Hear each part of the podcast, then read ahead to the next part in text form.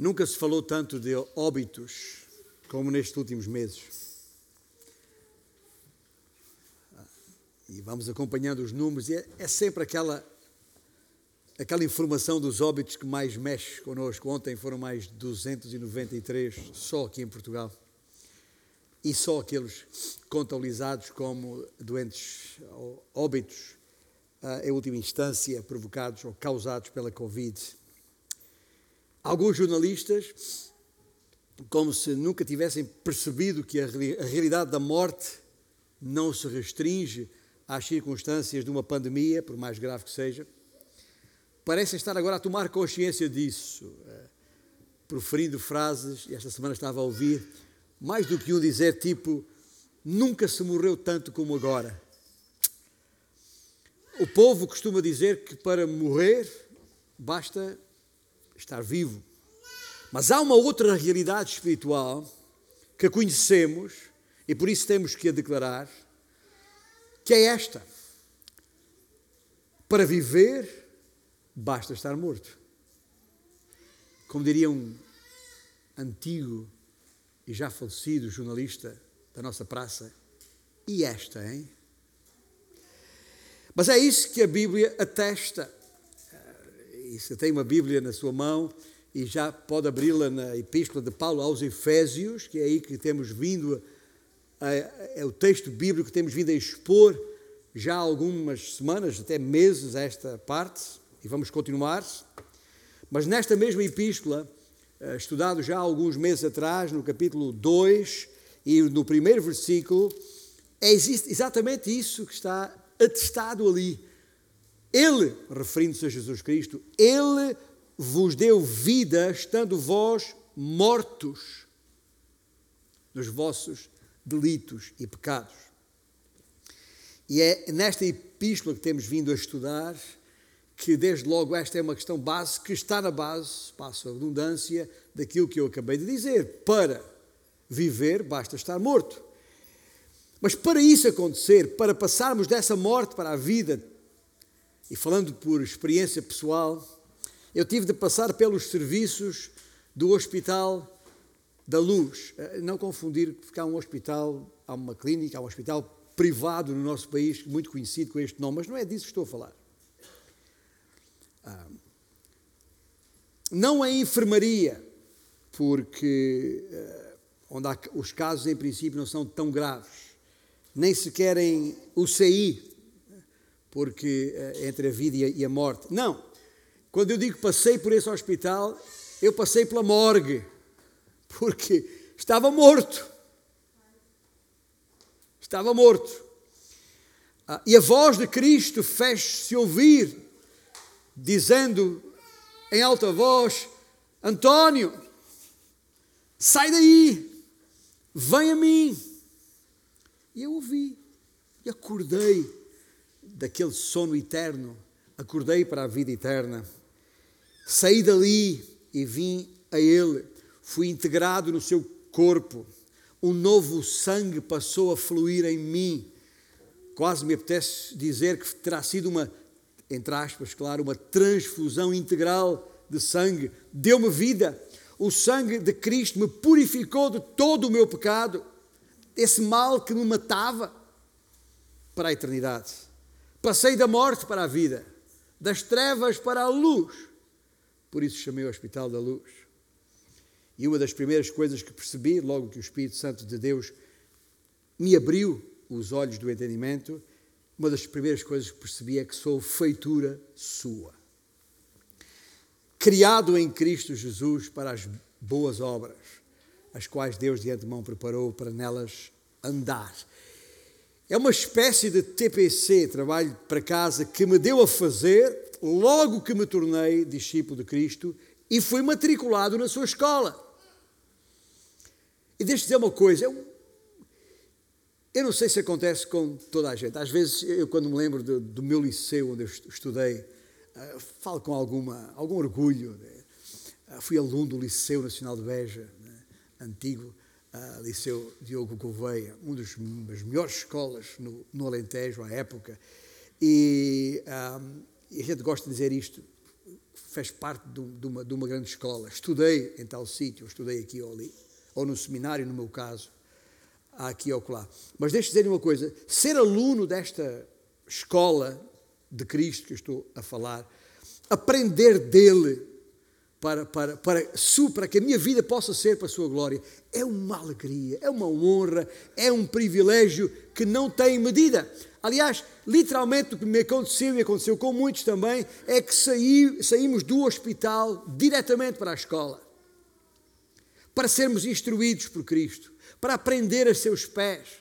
Para que isso possa acontecer, temos que estar na sua escola. E é isso que significa ser seu discípulo ou aluno. Depois de crer e ser batizado, há que receber todo o ensino. Todo o ensino que ele tem ordenado, conforme registrado por Mateus no Evangelho que tem o seu nome no capítulo 28. É um currículo que fará a transformação da vida. É o tal PREC que eu tenho vindo a falar há algumas semanas. Esse processo de restauração em curso. A nossa santificação. Afinal, a pergunta é, e foi a pergunta que deixei a semana passada, o que é que eu tenho que fazer? A tal pergunta-chave: como viver a vida cristã? Como andar como filho da luz? Que é isso que somos chamados aqui em Efésios, mais adiante do capítulo 5, versículo 8. Afinal, como viver em santidade de vida? Como falámos a semana passada. Como revestir do novo homem conforme a orientação que está no versículo 24, porque esses são os versículos que estamos a considerar agora. Como é que nos revestimos desse pacote de atitudes, de emoções e práticas de vida criadas por Deus para cada um de nós? Como disse no passado domingo, eu estou convencido que a resposta a essa pergunta está no versículo 23. E cito: Vos renoveis no espírito do vosso entendimento. É essa a ligação que há entre o despojar do velho homem, do versículo 22, e o revestir do novo homem, do versículo 24. Como? Como é que isto se faz? Como renovar o espírito do meu entendimento? Esse novo andar a que Paulo aqui se refere. Na carta aos Romanos, capítulo 6, versículo 4, Paulo chama-lhe novidade de vida. E foi este o tema que escolhi para este sermão da parte do Senhor: como viver em novidade de vida. Vamos ler Efésios 4 agora. Uh, os versículos seguintes àqueles que lemos a semana passada. Um, aliás, não será demais começar a ler o versículo 17 agora e até ao versículo 30. E isto, portanto, digo e no Senhor testifico que não mais andeis como também andam os gentios na vaidade dos seus próprios pensamentos, obscurecidos de entendimento, alheios à vida de Deus por causa da ignorância em que vivem pela dureza do seu coração, os quais, tendo se tornado insensíveis, se entregaram à dissolução para, com avidez, cometerem toda a sorte de impureza. Mas não foi assim que aprendestes a Cristo, se é, se é que de facto o tendes ouvido e nele fostes instruídos, segundo é a verdade em Jesus, no sentido de que, quanto ao trato passado, vos despojeis do velho homem, que se corrompe segundo as concupiscências do engano, e vos renoveis no espírito do vosso entendimento, e vos revistais do novo homem, criado segundo Deus, em justiça e retidão procedentes da verdade. Por isso, deixando a mentira, Fale cada um a verdade com o seu próximo, porque somos membros uns dos outros. Irai-vos e não pequeis, não se ponha o sol sobre a vossa ira, nem deis lugar ao diabo. Aquele que furtava, não furte mais, antes trabalhe, fazendo com as próprias mãos o que é bom, para que tenha com que acudir ao necessitado. Não saia da vossa boca nenhuma palavra torpe, e sim unicamente a que for boa para edificação, conforme a necessidade, e assim transmita graça aos que ouvem. e não entristeçais o Espírito de Deus, no qual fostes selados para o dia da redenção. Uma palavra muito clara aqui, e eu queria nesta manhã deixar ainda mais claro aquilo que para mim são as duas mensagens mais fortes nestes versículos que acabamos de ler. A primeira é que, evidentemente, há aqui um conjunto de coisas que nós temos que deixar de para passar a. Deixar de para passar a. Do versículo 22 para o versículo 24, do despojar do velho homem para o revestir do novo homem, de, de deixar de viver segundo o, a, a velha, o velho homem, a velha vida, o andar de outrora e passar a viver segundo a nova vida que temos em Cristo Jesus. E por isso chama a vossa atenção, embora só mais tarde nos referiremos em pormenor a ela, a expressão que ele usa no início do versículo 25. Por isso. Por isso. Ou seja, para nos livrarmos daquela dureza, daquela obscuridade, daquela futilidade de vida a que nos referimos na passada semana, nós temos de ouvir a voz do Mestre. E para ouvir o Mestre, temos que estar na sua escola. É a sua voz e o seu ensino que pode quebrantar esses corações empedernidos, que pode iluminar essa obscuridade e ignorância, que pode despertar-nos para uma nova vida. Mas já agora, e ainda antes de ir mais longe neste texto, há aqui uma coisa que eu tenho que dizer e deixar muito claro para, principalmente para alguém que esteja aí nessa internet me ouvindo neste momento e que uh, para saber que para poder entender tudo aquilo que estamos a falar aqui esta manhã, já tens que estar matriculado nesta escola. Ou seja, a tua vida já tem que pertencer a Cristo. Ou seja, tens que ser um discípulo de Cristo. Tens de ter já passado da morte para a vida.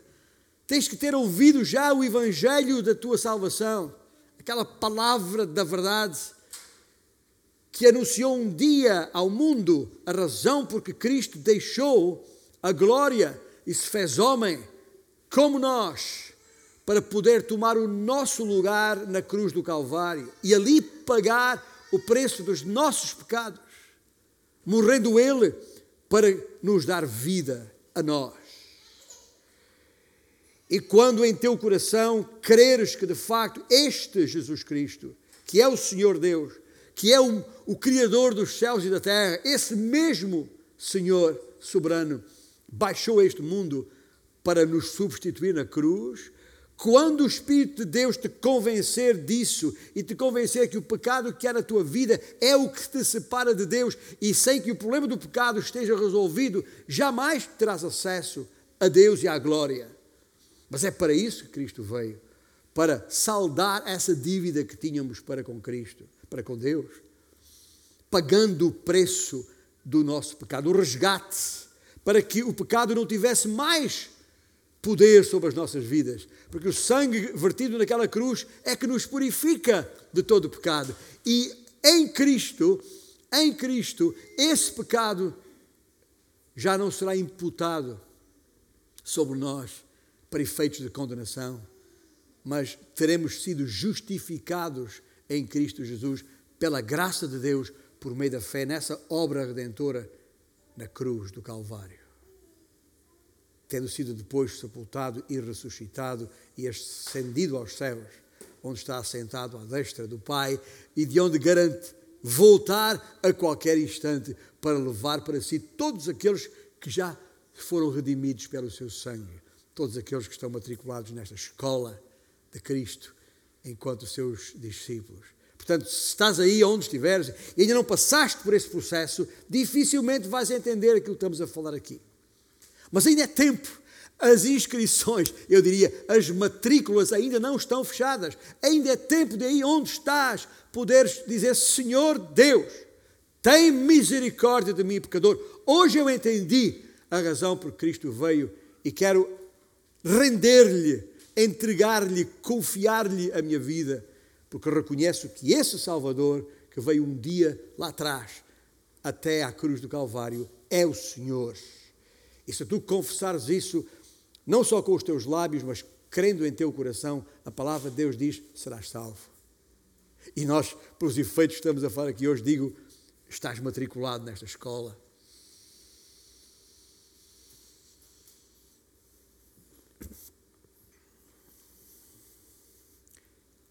Porque sem estar na escola, não terás capacidade de ouvir a voz de Cristo, nem entender o seu ensino.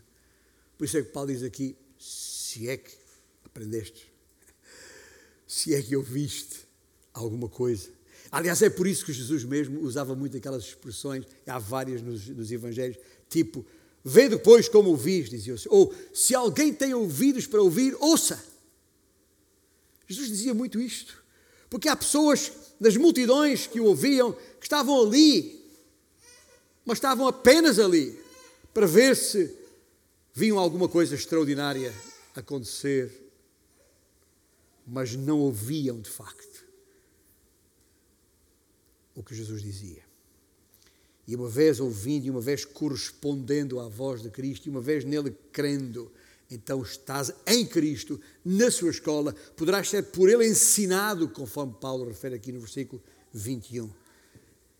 E portanto, como eu dizia, se ainda, se ainda estás do lado de fora, é te, ainda é tempo de te matriculares na escola de Cristo. Porque os versículos 22 a 24 contêm o ensino do Senhor para todos aqueles já despertados pela voz de Jesus, que já não vivem mais na futilidade, na vaidade dos seus próprios pensamentos, referidos no versículo 17, estão agora ávidos, eu vou usar este verbo que Paulo usa pela negativa, usá-lo pela positiva, estão agora ávidos do ensino que têm à sua disposição nesta escola única, sem par. Mas já agora, se és aluno desta escola, devo dizer-te uma coisa não podes apresentar-te nesta escola de qualquer maneira, porque isto não é uma escola qualquer. Lembra-se daquela parábola, uma das muitas parábolas que o Senhor Jesus contou, e vou referir, por exemplo, a que está uh, em Mateus 22, a narrativa de Mateus 22, aquela parábola das bodas, né, em que já numa segunda fase o, quando muita gente não apareceu ao primeiro convite, num segundo, numa segunda fase, um, o, o, o, convite do rei foi aberto a todos os que quisessem vir e a sala ficou repleta de convidados.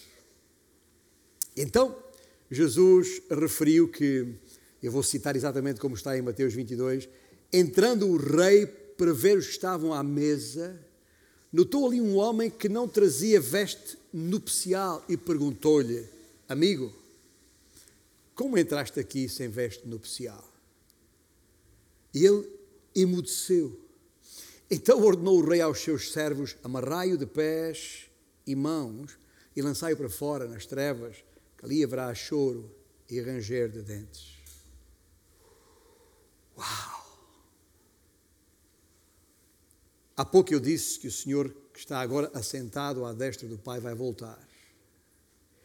E quando o Senhor voltar, teremos muitos frequentadores de igrejas em estado de choque.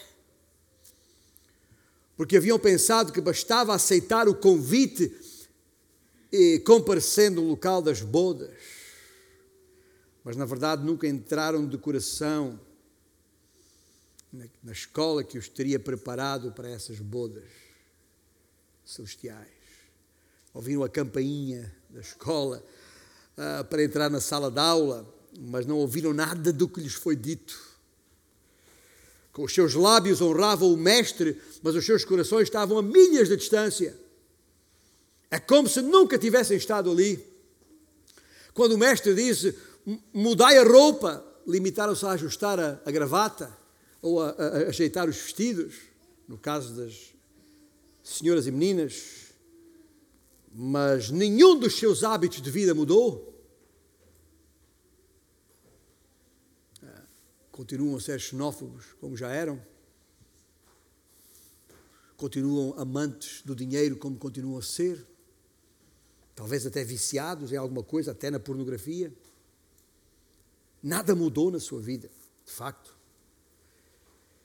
querem a esperança do céu, mas não se vestem para o céu. Não vestem a nova roupa. E no fim, quando chegar o dia da formatura, sabe o que é que Jesus vai dizer? Amarrai-o de pés e mãos e lançai-o fora nas trevas. Nunca te conheci. Nunca, porque nunca esteve ali de coração. Era só aparato. Pelo que quando Paulo diz despojai-vos do velho homem e revesti-vos do novo homem, ele não se refere a uma daquelas disciplinas ou matérias uh, opcionais que há, em que alguns verdadeiros crentes se matriculam e outros não. Não, esta que estou a falar aqui, esta é uma disciplina nuclear na escola de Cristo. Sem ela não há graduação. Veja bem, no versículo 22, o velho homem é corrompido pelos desejos do engano, pelas mentiras, pela ausência da verdade. Uma mente corrompida pelo engano, terrível. Uma mente corrompida pelo engano, e até, até veneno bebe. E, e gosta do que, do que bebe. É capaz de boa pinga. Mas notai no versículo 24 que o novo homem é criado em justiça e retidão, que quer dizer santidade, procedentes da verdade. As atitudes, as emoções, as ações são corretas porque advêm de perspectivas verdadeiras de uma realidade espiritual adequada. E o contraste entre os dois versículos é evidente, entre o 22 e o 24 entre o velho homem e o novo homem, entre uma vida segundo outrora, estou a citar de novo o capítulo 2, e uma outra vida segundo Deus, que está aqui no capítulo 4. Uma vida corrompida pelos desejos ou uma vida criada em justiça e retidão. Uma vida baseada no engano ou uma vida procedente da verdade. O contraste é óbvio, não há, não há volta a dar. E qual é então a tal ponte que liga estas duas realidades, que leva a pessoa do engano corruptor do versículo 22 para a verdade santificadora do versículo 24, é a renovação do espírito, ou a renovação do espírito do entendimento que Paulo refere no versículo 23. É a solução, gente, para todos os TPCs que ah, nessa escola nos forem, nos forem dados. Essa escola da graça. Se as nossas atitudes as nossas emoções, as nossas ações provierem do espírito de uma mente renovada, e num certo sentido são nossas, mas num sentido mais profundo são, como Paulo diz, criação de Deus. Em justiça e retidão. E poderás dizer, como disse, escreveu a um dos mais ilustres alunos desta escola, Paulo, próprio Paulo escrevendo aos Coríntios, na sua primeira epístola, capítulo 15, e na segunda parte do versículo 10, ele diz: Trabalhei muito mais do que todos eles. Todavia, não eu, mas a graça de Deus comigo. Paulo está a dizer aqui: Eu dispus-me a fazer o meu trabalho de casa, mas foi Deus que os realizou em mim e por meu intermédio espetáculo. Eu não sei, aqui em Portugal já, já passou muito esta onda. É capaz de ir a ver, mas não é meio que eu frequente a, a onda em que eh, cada escola tem o seu próprio uniforme. Em Moçambique vejo muito isto ainda. Uh, pelas ruas, chega a hora de entrar para a escola, assim, de ranchos de miúdos e miúdas, pelas aquelas ruas ou estradas, todos com a mesma roupa. E, e algumas roupas diferentes, porque vão para escolas diferentes, pertencem a escolas diferentes. E de facto, eh, ao chegar à escola, é fácil ver se é aluno ou não. Porque aquela escola tem um uniforme, além de um certo modelo de, de farda e além de uma certa cor, tem lá o, o selo da escola. E portanto, não é qualquer um que pode entrar naquela escola em particular, porque há requisitos. E a questão que estamos a colocar aqui é que requisitos há para esta, entrar nesta escola de Cristo, essa escola da graça de Deus. E a resposta está precisamente nestes versículos 22, 23 e 24. Há que despojar do velho homem, o velho eu, de acordo com o estilo de vida de outrora, que é corrupto, que é uh, em conformidade com os, os desejos, as tais concupiscências do engano, e renovar-se no espírito da, da, da nossa mente, revestindo-nos deste novo homem criado segundo Deus, em justiça e santidade procedentes da verdade. E assim, alguém assim, com esta, este uniforme vestido, obviamente terá entrada.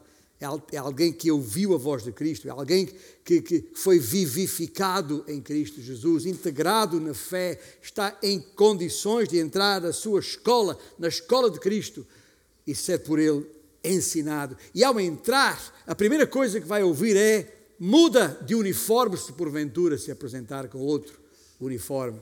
Despe o velho, veste o novo. Eu estou aqui a falar em uniforme, se calhar estão me a ouvir, mas de que uniforme é que estamos a falar? Afinal, qual é o velho e qual é o novo? O versículo 25 dá-nos uma boa dica aqui. Porque, eh, à semelhança do, do versículo 22, o uso do verbo deixar é importante. Como se Paulo estivesse já a ilustrar o que ele quer dizer com o despojar do velho homem. Por isso, deixando a verdade, fale, a melhor, deixando a mentira, fale cada um a verdade. Ou seja, para, ao que parece, despojar-se da velha pessoa significa deixar velhas práticas de vida. Como mentir. E a solução está em preencher a mente, segundo o versículo 23, continuamente com a verdade relativa à realidade espiritual, aquela realidade espiritual que é eterna e é celestial. Ah, na segunda epístola aos Coríntios, capítulo 4, versículos 16 a 18, Paulo diz: Por isso, referindo-se à graça, nos versículos anteriores, por isso não desanimamos. Pelo contrário, mesmo que o nosso homem exterior se corrompa, contudo, o nosso homem interior se renova de dia em dia. E aí vem a pergunta: mas como é que isto acontece? Paulo continua escrevendo: porque a nossa leve e momentânea tribulação produz para nós eterno peso de glória acima de toda a comparação. Não, ouça bem, não atentando nós nas coisas que se veem. Porque as que se veem são temporais e as que se não veem são eternas. Ou seja, é preciso preencher a nossa mente com essas verdades invisíveis da eternidade. De maneira que esse, esse engano gritante, ofuscante que este mundo tem e tem injetado nas nossas mentes seja removido, seja afastado. O que Paulo estava a falar aqui é exatamente na renovação do espírito da sua mente. Paulo estava a renovar o espírito da sua mente. Lembra-se quando ele escreveu, lembra-se porque estudámos esta, esta epístola aos Colossenses há uns, lá já longos meses atrás, uh, do capítulo 3, quando ele diz: Pensai nas coisas lá do alto e não nas que são aqui da terra, porque morrestes e a vossa vida está oculta juntamente com Cristo em Deus. Ou seja, há que encher as nossas mentes, há que preencher o nosso entendimento com verdades espirituais.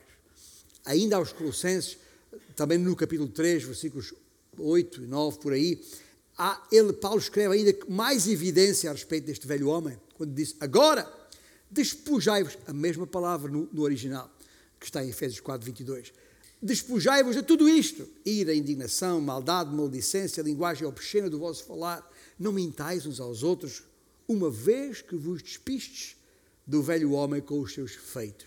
E eu faço minhas as palavras de, de, de Paulo. Se é que.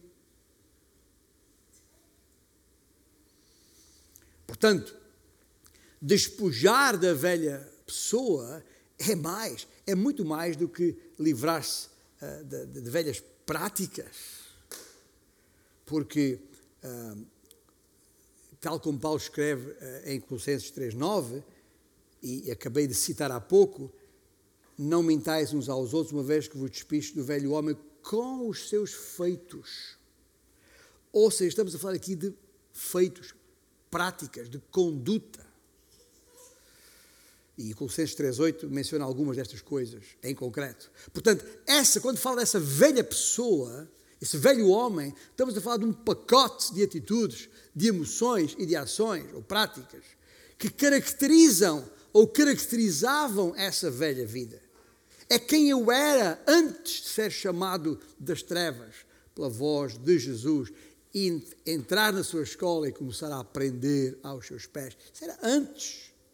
E Paulo, Paulo discerniu muito bem aqui o, sistema pagão. Ele percebeu porque ele mesmo chegou a Éfeso, ele encontrou aquelas pessoas ali pela primeira vez, eh, e ali pela primeira vez o Evangelho foi anunciado, e ele percebeu como aqueles corações estavam empedernidos, incapazes de ver o seu próprio pecado. Paulo percebeu muito bem como o pecado dominava aquelas vidas ao ponto de terem perdido a vergonha e a decência. Paulo percebeu como aquela gente estava à mercê dos seus próprios desejos esta mentalidade, e pouco se importando com, com os estragos que pudessem causar à sua volta, desde que se sentissem gratificados por isso. Esta forma de estar na vida, que é também a forma de viver de uma sociedade onde nós estamos hoje. As pessoas querem lá saber, estão tão ávidas de satisfazer os seus próprios desejos, de se sentirem gratificadas, estão-se nas tintas se para isso têm que passar por cima dos outros. Querem lá saber se há pessoas que são prejudicadas, coisas à sua volta são estragadas e destruídas, desde que eles se sintam gratificados por isso. Esta é a mentalidade da sociedade onde nós estamos, como era então. Paulo viu mentes malvadas, inúteis, desavergonhadas, mentirosas, desgraçadas, como ele diz. Isso é o andar de outrora, dizia. Mas deixai-me mostrar-vos aqui um novo caminhar. Insisto, nós temos que ser diferentes, porque nós somos diferentes. Ou porque somos diferentes, temos de ser diferentes. Temos uma mente de, diferente. A nossa escola mudou, a nossa escola é outra. Temos uma nova maneira de pensar. Pedro, ah, na sua segunda epístola, no início do capítulo 3, chama-lhe uma mente esclarecida. Uma mente esclarecida. Estamos a falar de uma mente renovada, de uma mente transformada, como vimos esta manhã na escola bíblica em Romanos capítulo 12. Mas afinal, qual é a diferença? O que é que as distingue? E é aí que o versículo 20, que já lemos antes, entra de novo em cena. Não foi assim que aprendestes a Cristo se é que de facto o tendes ouvido. Ouça bem. Aquilo que qualquer cristão tem de saber desde o primeiro dia em que ingressa nesta escola de Cristo é que isto, isto, é muito básico, ouça bem, é que não, não pode mais fazer o que a sua mente lhe diz para fazer. Ele aprende de Cristo, passa a agir como Cristo, amar como Cristo, servir como Cristo. Aquilo que Paulo quis dizer quando escrevendo aos Filipenses, eh, disse: haja em vós o mesmo sentimento que havia em Cristo Jesus. Ou como Jesus disse: como eu vos fiz, façais vós também. Ou como Jesus disse: que vos ameis uns aos outros, assim como eu vos amei. Ou como João, na sua primeira epístola, escreveu: aquele que diz que permanece nele esse deve andar assim como ele andou. Andamos como Cristo, pensamos como Cristo e servimos como Cristo. É dele que recebo os meus impulsos e não da minha carne. Não aprendi de Cristo para continuar a viver na vaidade ou na futilidade dos meus pensamentos, na minha própria mente. Ouvi e aprendi de Cristo para seguir a Cristo. O perdido, esse continua na futilidade da sua mente.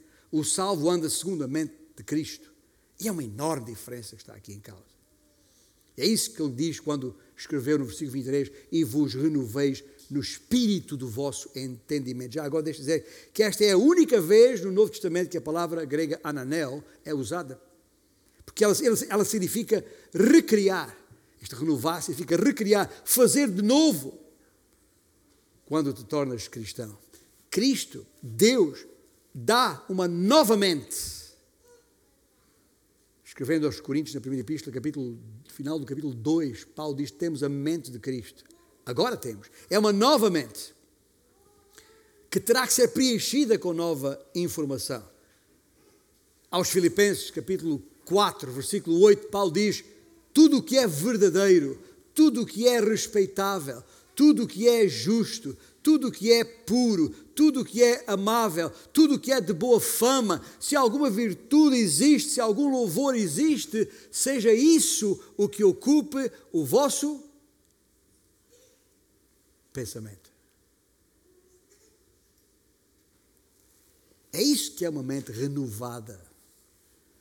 Ao deixares Cristo pensar por ti, a verdade passa a ser o teu padrão porque Cristo é a verdade. E esse padrão de verdade é que te vai permitir discernir o pecado, perceber o que é que não é da verdade, o que é que é contra a verdade. É que vai permitir uh, que a tua mente seja renovada e teres a, a maturidade suficiente para entender se aquilo que estás a pensar, a sentir, a fazer, está de acordo com a verdade ou não se é agradável a Cristo ou não. Isso é o cristão maduro. Aquele que discerne, que percebe o que é que é agradável ao Senhor ou não. Esse é o que teme ao Senhor, porque vai fugir de tudo aquilo que, que, que, que percebe ser desagradável ao Senhor para, para viver uma vida segundo o padrão da verdade, em justiça e retidão, como Paulo escreveu aqui. Portanto, é isso que o novo homem é. é eu estou a usar a palavra pacote, porque, quer dizer, não é apenas hum, mudar algumas coisas, é, é, mudam atitudes, mudam sentimentos, mudam práticas, muda conduta. É uma mudança plena. E é isso que significa despir o velho homem e revestir do novo homem. É um imperativo absoluto mudar esse nosso uniforme moral sem o qual não podemos ser graduados, que em linguagem bíblica significa coroados. Estaremos na, form na formatura, mas envergonhados, sem coroas para depositar aos pés do Senhor. Lembra-se que há umas semanas atrás eu falar da importância de, da cara a, a condizer com a, com a careta? Bom, estas caretas que somos nós neste corpo têm de condizer com a cara que é a cabeça do corpo, Jesus à sua imagem, para louvor da sua glória. E agora sim começamos a perceber a diferença entre o currículo desta escola e aquele oferecido por uma qualquer outra escola autodidata, que é assente na tua própria moral. Se estás matriculado nessa escola, sai daí. Estamos a falar da escola do legalismo, aquela escola que tem um currículo repleto de disciplinas de, de, de, de autodesenvolvimento, que requer de ti mesmo que produzas essas, esse conjunto de novas roupas morais e, e, e as vistas. Mas na escola da graça, o teu novo uniforme é criado, é a palavra que está lá no versículo 24, é criado. É Deus quem cria a nova pessoa com a qual nos devemos revestir. É isso que Deus faz, este novo homem, à sua semelhança em justiça e retidão. É a imagem de marca desta escola. Portanto, é um uniforme completo de atitudes, de emoções e de práticas. E a descrição desta disciplina, desta, do currículo desta escola, é aquela que já citei no início desta mensagem em Efésios 2,10 somos feitura dele, criados em Cristo Jesus para as boas obras, as quais Deus de antemão preparou para que andássemos nelas. Escuta, isto, eu não sei no vosso cabo, isto mexe comigo, mexe com a minha mente, especialmente a minha mente de aluno, lembrando os, os TPCs. Quando a gente recebe um TPC para fazer em casa, é uma coisa para nós fazermos em casa. E, e, e, e uh, uh, E neste caso, até o TPC que o, que o Senhor nos deu para fazer, Ele já preparou de antemão. Dá para perceber porque é que Paulo não diz simplesmente, ok, gente, agora que estás em Cristo, tens de trabalhar, libertar-te dos velhos hábitos, arranjar algumas coisas novas, umas roupagens novas. Gente, esse currículo do, do, do deixar de fazer para fazer, passar a fazer, esse currículo é de outra escola, a escola do legalismo. Em Cristo, uma vez salvo, é? Cristo faz a diferença em nós. A escola do legalismo diz: Ok, Deus salvou-te agora para desenrasca-te. Tens que fazer qualquer coisa. Não! A escola, esta nova escola da graça, é Deus quem cria uma nova pessoa e até prepara de antemão aquilo que essa pessoa tem que fazer. Isto, é, isto é totalmente uh, novo e diferente.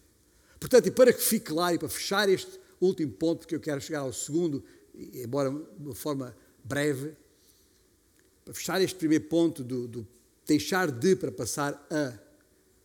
Lembre-se disto, para que fique claro.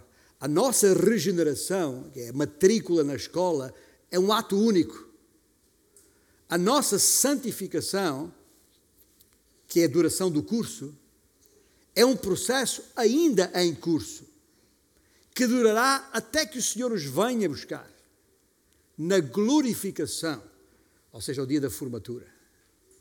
Até lá, até lá, até esse dia, há uma segunda coisa que temos que não fazer: é não entristecer o Espírito, que está aqui neste versículo 30 e que não podemos deixar de fazer uma referência clara, inequívoca, direta neste sentido. Este versículo 30.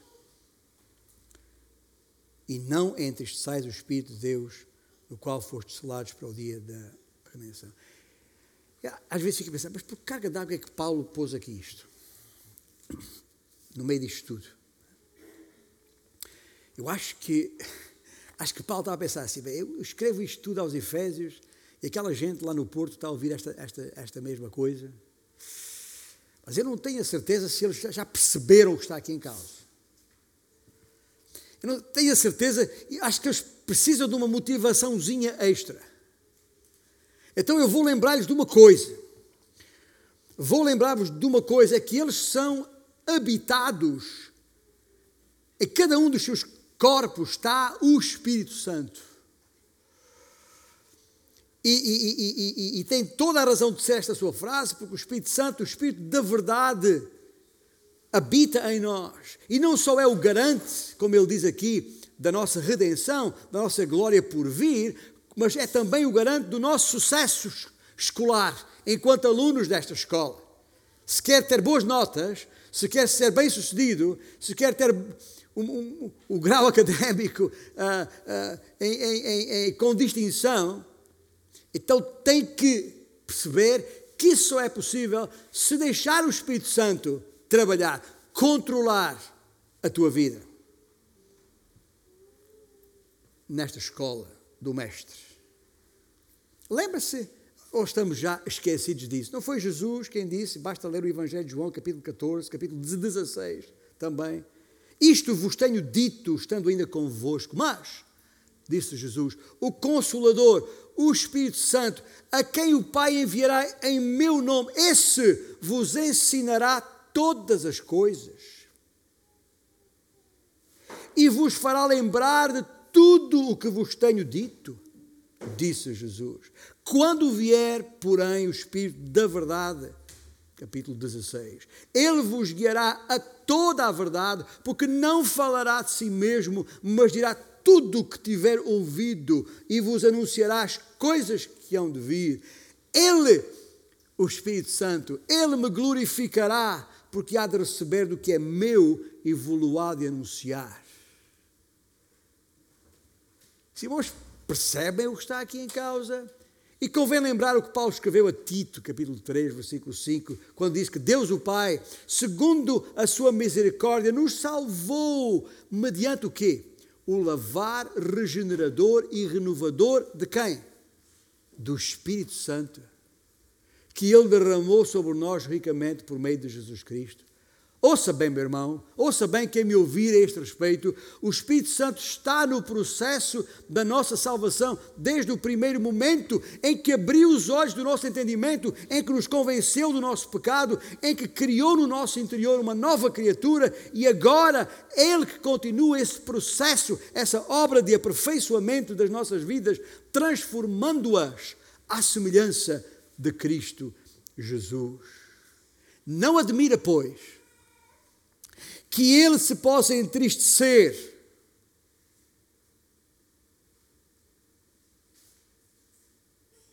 Sempre que um qualquer pensamento meu, uma qualquer atitude minha, uma qualquer ação ou reação da minha parte,